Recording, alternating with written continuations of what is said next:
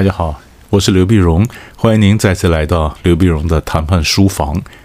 那么上一集我们跟各位谈到的是谈判的时候议题切割铁律。议题切割铁律呢，就是呃桌上的东西永远不是一个东西，它可以切成好多部分，然后交换。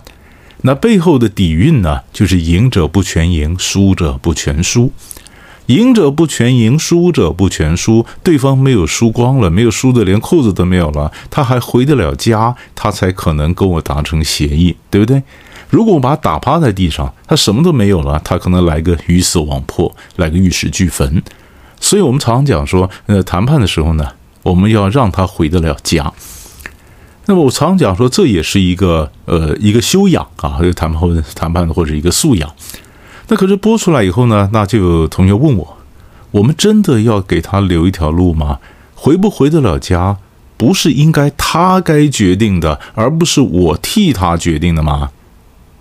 其实这个问题啊，呃，有的人是真的这样觉得。那么有一次我在个创投公司上课，他那个总经理是非常强悍的。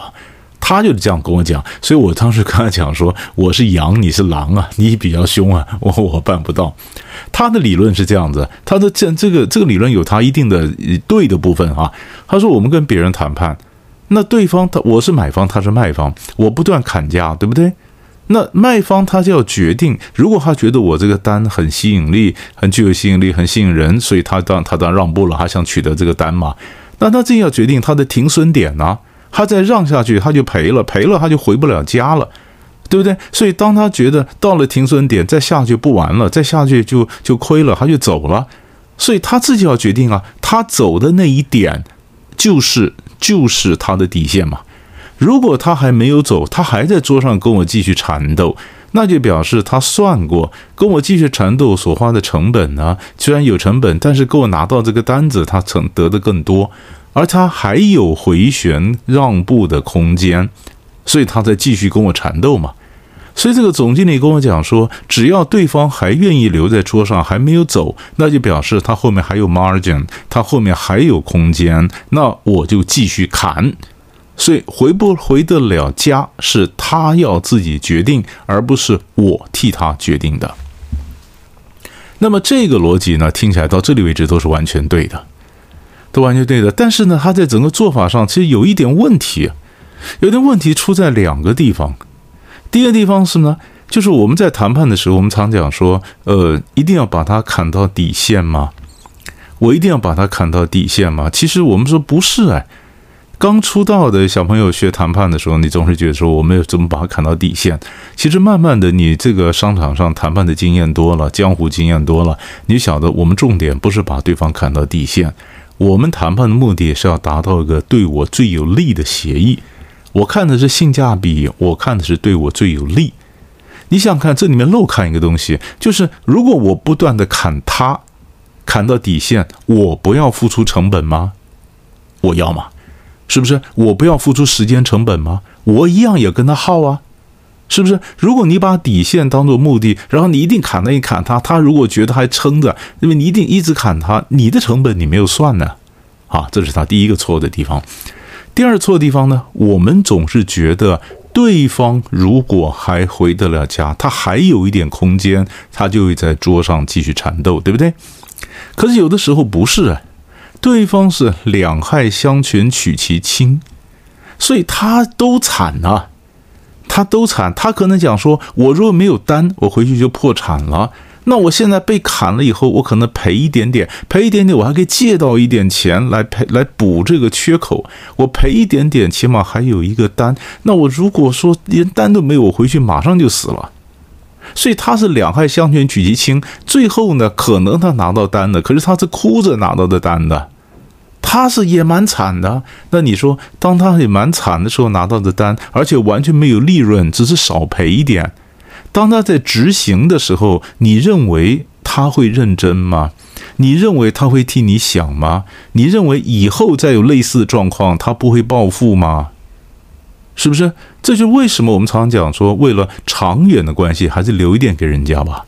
是，所以我们总觉得，所以我就跟着总经理讲，你看的是一个面呐。那么你看那个面，就说没有错，他如果还有 margin，他就会继续缠斗，感觉上是这样子，对不对？他还有空间，他就会继续缠斗；没有空间，他就会走。其实不是，其实不是，你知道吗？因为他如果走的话，我们讲过，回去就破产了，就死了。他可能含着泪在那边继续谈。我们也不要玩到这地步，还是留一点会比较好。可是我们反过来讲，如果你是 sales 呢？你是那卖方呢？你是那卖方，买方跟你玩这个 game，哎，那这就很有趣了哈！我跟你讲，买方跟你玩这个 game，买方是怎么讲呢？我一个学生呢，他是呃，他是在大陆的台商，那他的他的卖方呢，也是一个大陆的台商，他们当时是呃在江苏哪个地方哈？那么他是买一个设备，买个设备呢是七万两千块人民币，到最后呢，呃，卖方让让让这七万两千块。那我学生那个采购呢，他就想说，他猜他那个底线一定就是七万，所以他就跟这个 sales 讲，明天你没有破七万，你就不要进来了。明天你没有破七万，你就不要进来了。那这句话呢，其实也就是在赌他是不是七万，他是不是七万，对不对？他七万，他在讲说，那如果他的本钱刚好就是七万，我要他破七万。那他当然就不敢进来嘛，因为他进来就亏了嘛。所以他如果明天没有回来，我就晓得大概七万是他的底线，大概我就抓到了。哎，我就跟他讲，你这话不逻辑啊！你看，我说明天你没有破七万，你就不要进来了，你就不要进来了。那他没有进来，那表示你抓到他的底线没错。可是他没进来了，不是谈判也就破局了吗？结果他跟我讲，老师，你当然没听清楚。我跟他讲说，明天你没有破七万，你就不要进来了。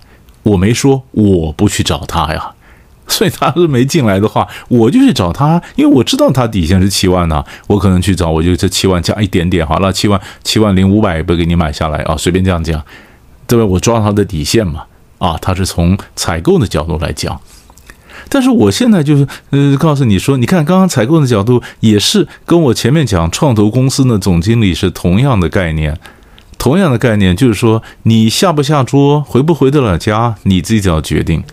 那这个采购是讲说，那你这个你这个呃 sales，你明天进不进来，你自己要决定，对不对？好，那我就问你啦，你是那 sales，你的本钱事实上不是七万，你的本钱是六万五。采购告诉你说，明天你没有破七万，你就不要进来了。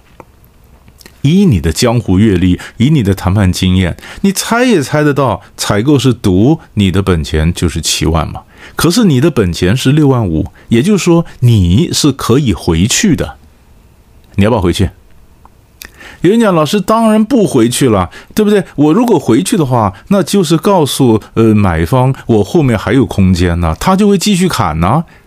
所以照你刚才讲的讲法，那我们就不回去了。不回去的话，那采购他就认为他抓到了我的底线是七万，他就会跑来找我。哎，那不是挺好的吗？对，那是一种状况，那是一种状况。那当然是这样的了。我刚刚讲的，我那个那个 case，那个那个呃，采购他就是这样，他就回去了，对不对？可是你有发现有另外一种状况，就是你的本钱是六万五，但采购说明天你没有破七万，你就不要进来了。所以我就装着我刚好就是七万，所以我觉得我不进去，我在家里熬着，我等着采购来找我。结果采购没来，万一他没来呢？啊，你又担心呢？你又担心，因为说不定你有一个竞争对手，他是六万八的。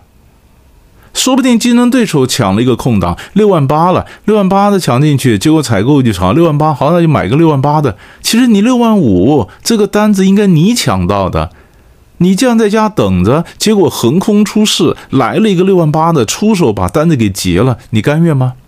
你怕不怕会发生这种事儿呢？你怕？你怕？你说万一呢？你要是没把握呢？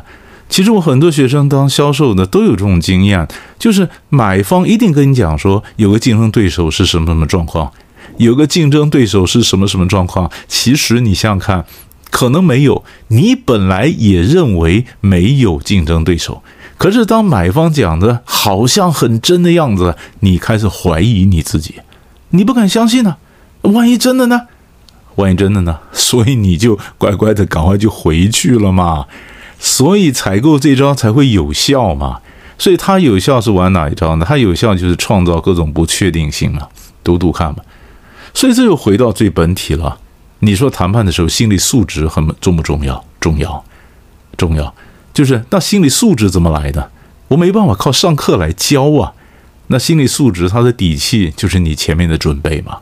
你花了多少精神？你怎么去准备？然后准备了以后，哎，你觉得你要不要？你要不要在这方面赌一下？对吧？你能够赌的话，你这就赌赢了，是不是？所以这是整个一套。所以那你说回归就底，就和我今天讲的主题呢？我们讲主题还是说正常状况，我们还是留一条路让他回得了家吧。让回到家吧，不然的话，我们讲过，他就算在那边熬熬了，最后你砍到底线，他含着泪跟你签了字，你是买方，你很得意，但是卖方呢，以后你任何问题、任何售后服务、任何什么东西，他可能都不来了。以后风水轮流转，一下子市场行情反转，反转变成你有求于他，拜托他帮你插单了，他才不帮你插单呢。所以留一点，以后好见面嘛。这还是我们讲谈判的时候，还是留一个厚道会比较好一点。你要不要想想看？我们下一集再见。